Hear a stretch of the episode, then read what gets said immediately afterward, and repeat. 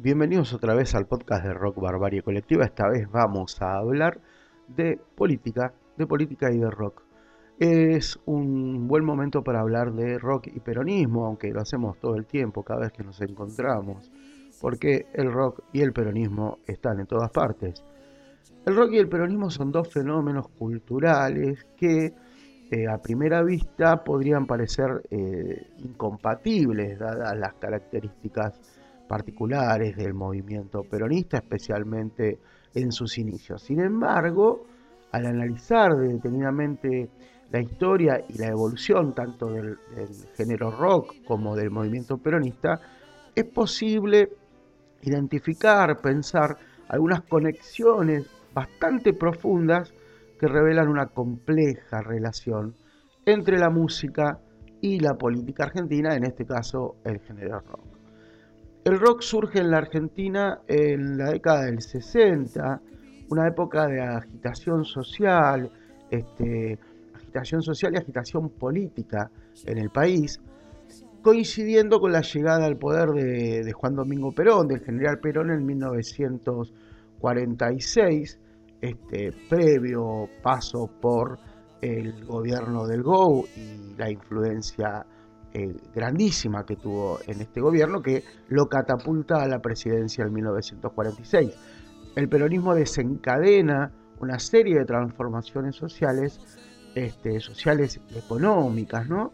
que marcan eh, claramente a toda una generación este, y a las sucesivas generaciones que eh, desde el peronismo o desde el antiperonismo desarrollarán sus eh, prácticas políticas en la, en la Argentina.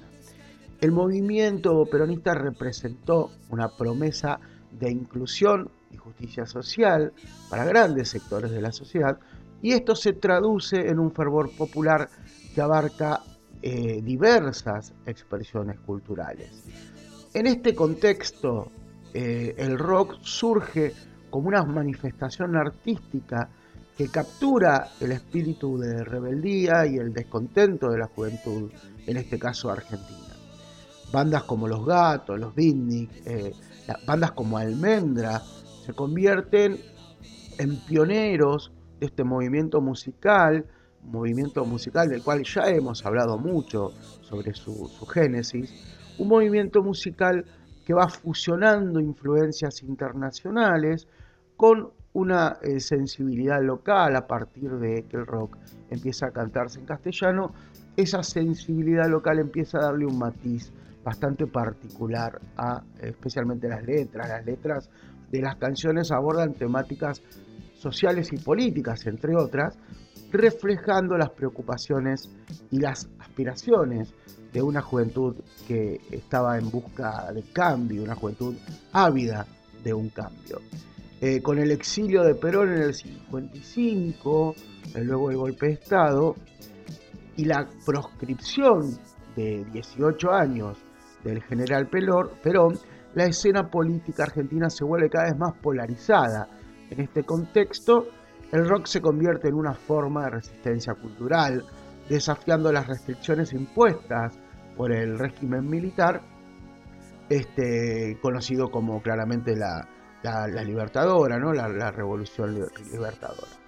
La música se transforma en una herramienta poderosísima de expresión para aquellos que buscan cuestionar el, el status quo eh, y promover valores de libertad y de justicia. Convengamos que esto no es absolutamente explícito, eh, sino que se da en un contexto de represión absoluta. Digo, la fusiladora no dejaría pasar una letra abiertamente eh, contraria a sus, a sus pensamientos, a su ideología.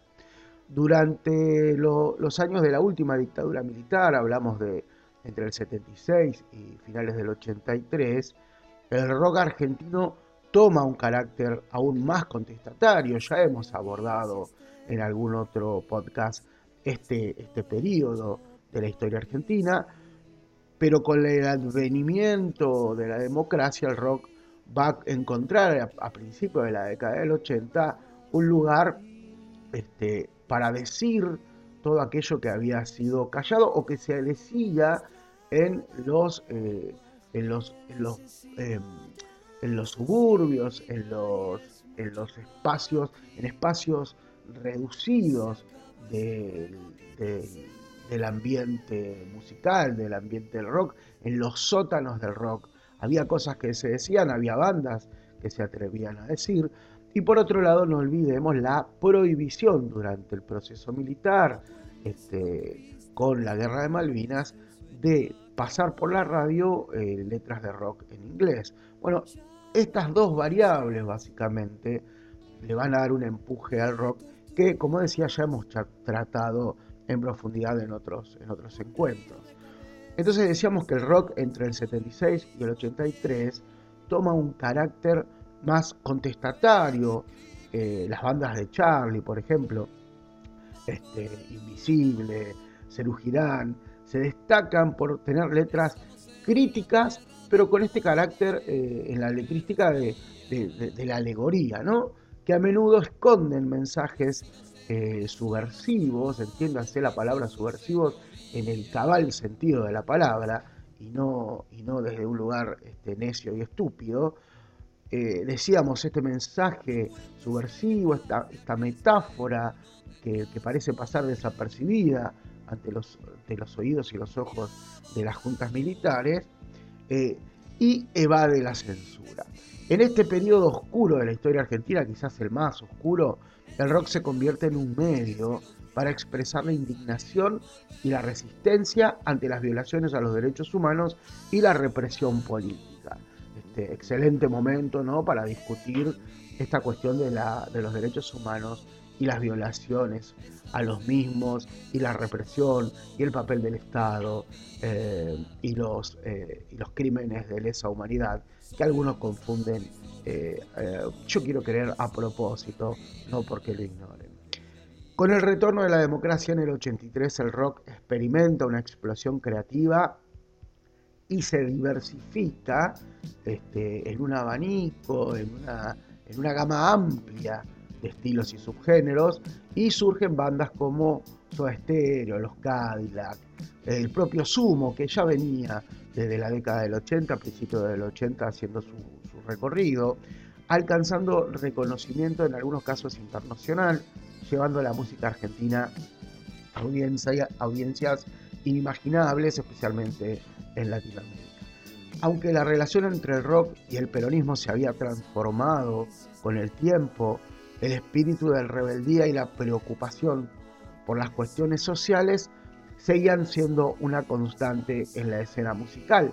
Eh, el rock se inclina más, eh, el, rock, el rock bien, bien concebido, se inclina más hacia lo popular, hacia lo, hacia lo nacional y popular, y, claramente, sin decirlo expresamente, eh, si hay algo nacional y popular, es el propio peronismo. Em, en la actualidad, decíamos, el rock continúa siendo eh, una fuente de reflexión y activismo político. Tenemos muchos músicos, muchos artistas que claramente se, inclinan abiertamente, eh, reflexionan y activan en pos, por ejemplo, de temas como la igualdad y los derechos humanos. ¿no? Las nuevas generaciones de músicos eh, heredaron este legado de las primeras bandas, utilizando la música como una herramienta para abordar temas como decíamos, ¿no? la desigualdad, eh, la corrupción, me, viene a la cabeza siempre el mismo ejemplo, ¿no? la Versuit, eh, y claramente la lucha por los derechos humanos, donde ahí tenemos como soldados que encabezan estas discusiones. se me ocurre pensar en el, León Gieco, ¿no? en Charlie, en el Flaco, digo, tipos que eh, se encolumnan en la defensa clara de los derechos humanos. Finalmente, eh, podemos decir que la relación entre el rock y el movimiento nacional y popular peronista es compleja, es compleja porque recordemos que el movimiento nacional peronista es un movimiento en donde podemos encontrar toda la gama que va desde la desde la derecha hasta la izquierda, en donde a la izquierda del peronismo está la pared, claramente. Es un movimiento complejo y claro, multifacético, por decirlo de alguna manera. A lo largo de los años, los dos fenómenos han interactuado de manera eh, dinámica, a veces mezclándose, reflejando las transformaciones sociales y políticas del país. El rock argentino ha sido siempre, y lo continúa siendo, una forma de expresión y de resistencia que refleja la complejidad y la riqueza de, la experiencia política argentina, muchas veces cuando la propia política partidaria no lo hace. En época de elecciones, este es un podcast que quiere llevar una data, un poquito de reflexión y comunicarse. Em, vamos a cerrar este cortito y al pie dedicado a la política y el rock con algún tema de Charlie que haga referencia algún tema político.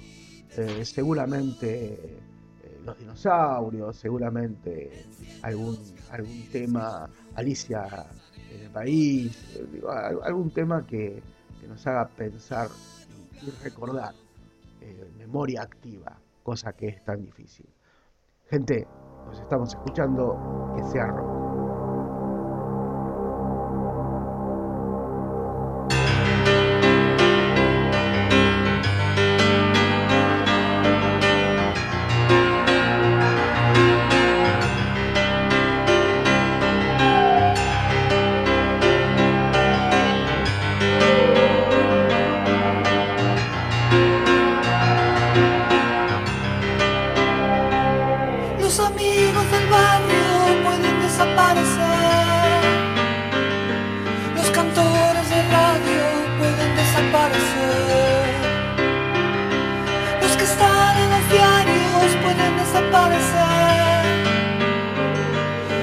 persona que amas puede desaparecer.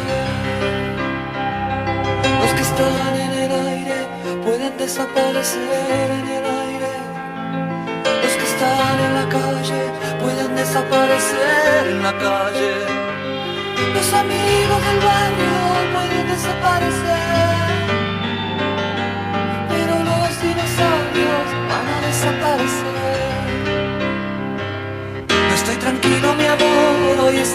la noche un amigo está en cana.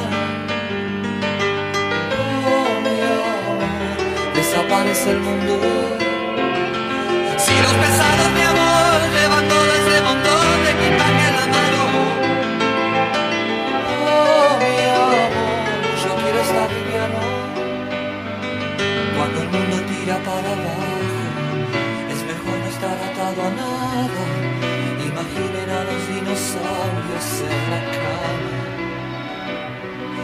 Cuando el mundo tira para abajo, es mejor no estar atado a nada. Imaginen a los dinosaurios en la cama.